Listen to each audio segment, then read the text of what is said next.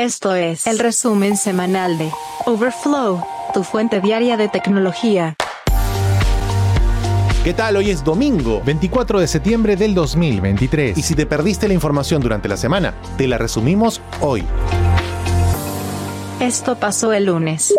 Poniendo fin a rumores, el máximo responsable de WhatsApp negó el viernes un informe del Financial Times que decía que la plataforma de mensajería propiedad de Meta estaba explorando anuncios en su intento de aumentar los ingresos. Algunos analistas ven la aplicación como una oportunidad de crecimiento sin explotar, incluso años después de que Meta comprara la plataforma por 19 mil millones de dólares en 2014, siendo su mayor acuerdo hasta el momento. El informe del Financial Times decía que los equipos de Meta estaban discutiendo si mostrar anuncios en listas de conversaciones con contactos en la pantalla de chat de WhatsApp, pero no se había tomado ninguna decisión final. Según el informe, Meta también estaba deliberando sobre cobrar una tarifa de suscripción para usar la aplicación sin publicidad, citando a personas que estaban cerca de esta decisión. Ante esto, Will Carcat, director de WhatsApp, señaló que la historia del Financial Times es falsa. No estamos haciendo esto. Señaló en una publicación en X, la empresa antes conocida como Twitter. WhatsApp, que actualmente supera los 2.000 millones de usuarios activos mensuales, genera la mayor parte de sus ingresos a través de pequeñas pequeñas y medianas empresas que utilizan alrededor de 200 millones de usuarios cada mes. Sin embargo, Meta no ha ofrecido los ingresos de WhatsApp oficiales, sin embargo se estima que más o menos habrían generado 1.060 millones de dólares en ventas el último trimestre, lo que representa apenas el 3% de los ingresos totales de la empresa de redes sociales. Mark Zuckerberg, CEO de Meta, señaló el año pasado que WhatsApp y Messenger impulsarían la próxima ola de crecimiento de ventas de la compañía y que la mensajería empresarial probablemente será el próximo gran pilar de Meta. Sin duda, cualquier movimiento para incluir anuncios en WhatsApp podría resultar impopular entre los usuarios.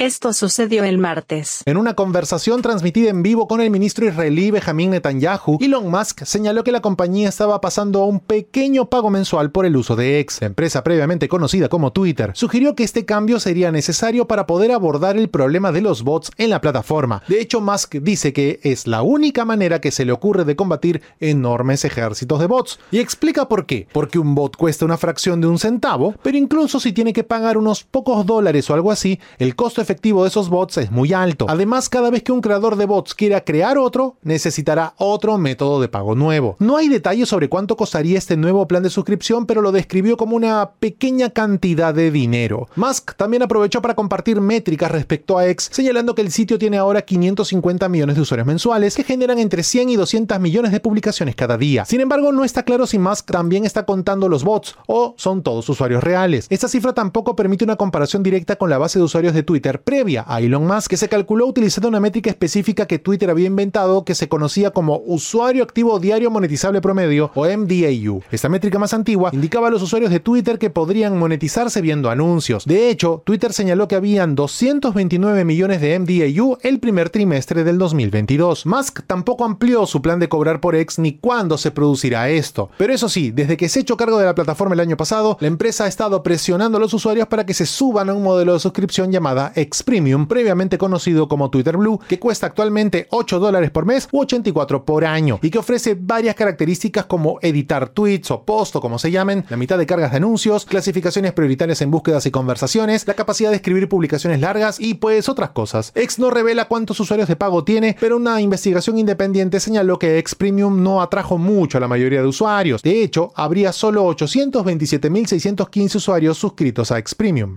El miércoles ocurrió esto. Google ha dado pasos importantes con BART, su inteligencia artificial generativa, que ahora tendrá la capacidad de verificar sus respuestas y analizar los datos personales de usuarios de Google, mientras el gigante tecnológico lucha por ponerse al día frente a ChatGPT. El lanzamiento el año pasado de este chatbot de OpenAI, respaldado por Microsoft, desató una carrera en la industria tecnológica para brindar a los consumidores acceso a la tecnología de IA generativa. En ese momento, ChatGPT era la aplicación para consumidores de más rápido crecimiento y ahora es uno de los 30 sitios más importantes del mundo. En comparación, Google Bart no ha despegado de la misma manera. En agosto recibía 183 millones de visitas, el 13% de las que recibió ChatGPT, de acuerdo con análisis de SimilarWeb. Mientras buscan ganar terreno en el espacio de la IA en un rápido movimiento, Google está implementando BART Extensions, que permite a los usuarios importar sus datos desde otros productos de Google. Por ejemplo, a partir de ahora y solo en inglés, los usuarios podrían pedirle a BART que busque sus archivos en Google Drive o que genere un resumen de la bandeja de entrada de Gmail. Por ahora, los usuarios de BART solo podrán obtener información de las aplicaciones de Google, pero la idea es trabajar con compañías externas para conectar las aplicaciones a este nuevo sistema, de acuerdo con el director senior de productos de Google, Jack Crossick. Otra característica nueva de BART busca aliviar un problema persistente de la IA generativa, respuestas inexactas conocidas como alucinaciones. Los usuarios podrán ver qué partes de las respuestas de BART difieren y están de acuerdo con los resultados de búsqueda de Google. Una característica adicional también permite a los usuarios invitar a otros a conversaciones con BART. Reitero, solo podrás probarla si utilizas la versión en inglés y tienes que permitir el acceso a Google Workspace para que funcione de manera plena.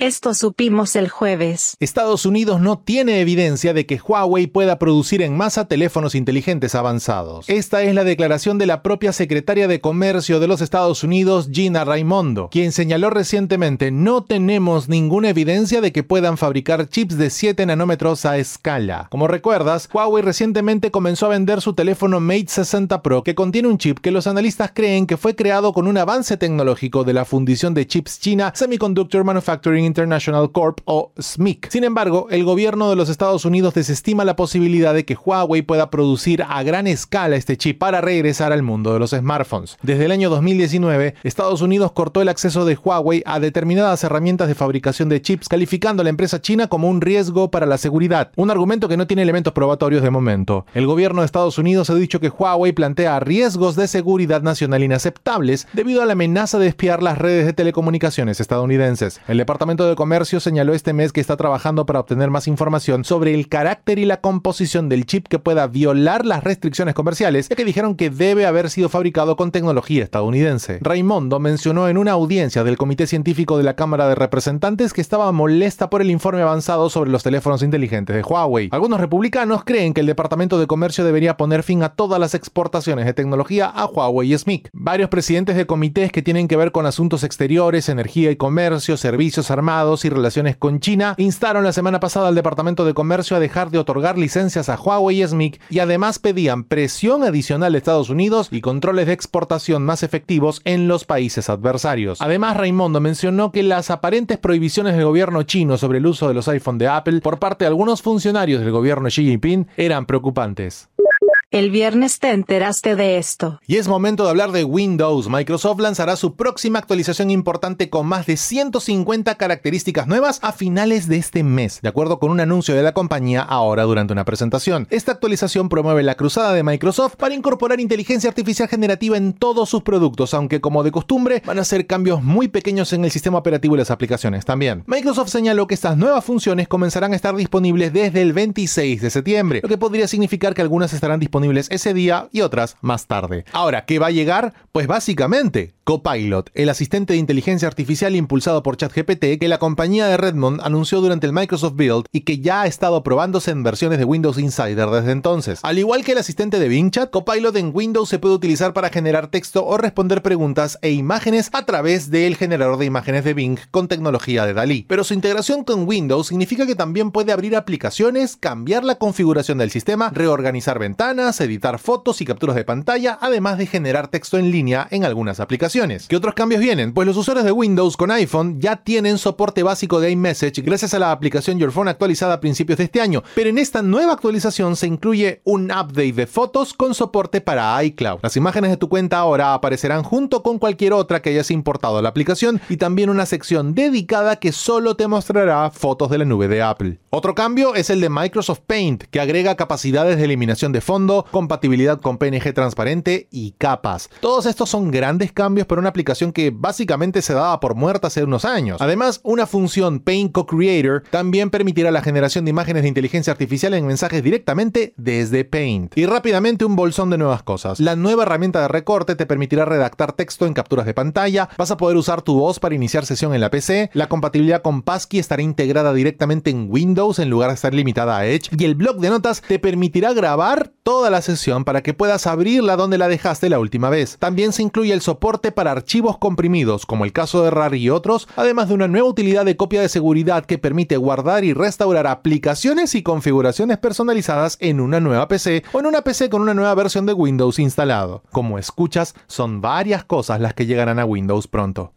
Y finalmente el sábado. Y la siguiente noticia puede afectar tu sensibilidad. A principios de este mes, Elon Musk señaló en X que los monos que murieron durante los ensayos de Neuralink eran casos terminales y ya cercanos a la muerte, dejando en claro que ninguno de ellos murió como resultado de los implantes cerebrales de la empresa de biotecnología. Sin embargo, documentos vistos como parte de una nueva investigación de Wired, así como el testimonio de un ex empleado, contradicen completamente las afirmaciones de Elon Musk y los detalles son tan inquietantes como condenatorios, sumando así un creciente caso contra la seguridad de los dispositivos de Neuralink. Y todo llega en un tiempo demencial. Neuralink anunció el miércoles que ya está reclutando seres humanos para sus ensayos. Y ahora sí vamos con los registros obtenidos por Wired, obtenidos del Centro Nacional de Investigación de Primates de California en UC Davis, el sitio de investigación de primates de Neuralink. Hasta una docena de monos sufrieron destinos espantosos después de recibir un implante de Neuralink, incluida inflamación cerebral y parálisis facial. Hay varios casos expuestos, como el del mono Animal 20. En diciembre del 2019, una parte interna del implante cerebral que se estaba insertando en el primate se rompió durante la cirugía. Esa misma noche, el mono rascó el sitio del implante, extrajo sangre y tiró del implante, desprendiéndolo parcialmente. La cirugía de seguimiento descubrió que la herida estaba infectada, pero que la colocación del implante impidió el tratamiento. El mono fue sacrificado al mes siguiente. Otro caso terrible es el del animal 15, que comenzó a presionar su cabeza contra el suelo después de recibir el implante cerebral, a hurgar en el sitio hasta que sangró y finalmente perdió la coordinación, temblando cuando el personal entró en la habitación. Los científicos descubrieron que tuvo una hemorragia cerebral y en marzo del 2019 también fue sacrificada. Al año siguiente, el animal 22 fue sacrificado en marzo del 2020 después de que su implante cerebral se aflojara tanto que los tornillos que lo sujetaban al cráneo podían sacarse fácilmente, de acuerdo con un informe de necropsia. Como señala Wired, esta afirmación por sí sola aparentemente contradice las afirmaciones de Elon Musk de que ningún mono murió directamente a causa de los implantes de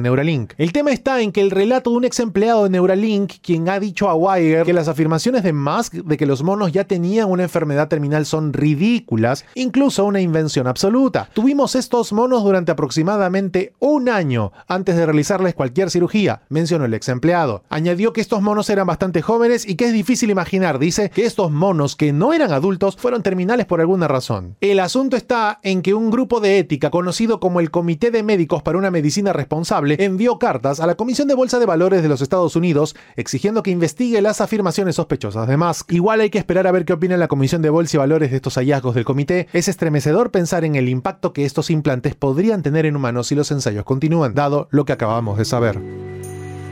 Geek Story. Un día como hoy, en la historia tech. Y un día como hoy, 24 de septiembre, pero del año 1948, en Hamamatsu, prefectura de Shizuoka, Japón, se funda Honda. La empresa es fundada justamente por el ingeniero Soichiro Honda con el nombre de Honda Technical Research Institute o Instituto Honda de Investigaciones Técnicas. La empresa arrancó cuando Soichiro Honda consiguió impulsar una bicicleta con un motor pequeño auxiliar. Ya para el año siguiente, ya la empresa cambió el nombre a Honda Motor Company y se convirtió rápidamente en una de las fabricantes de motocicletas del mundo. Ya para 1963 ingresó en el mercado de automóviles. Hoy en día, Honda es uno de los fabricantes de autos, motos y motores más grandes del mundo. La palabra Honda de hecho significa aquel que procede de la base de los campos, una romántica referencia a los orígenes humildes del fundador como mecánico. Entre los hitos más importantes destaca en 1972 la construcción del Honda Civic, el auto compacto más vendido de la compañía. Además, en 1964 hace su ingreso a la competitiva Fórmula 1 con el lanzamiento del RA 271. Recuerda que para 2026 la marca promete volver a la instancia máxima del automovilismo. Geek Story. Un día como hoy, en la historia tech.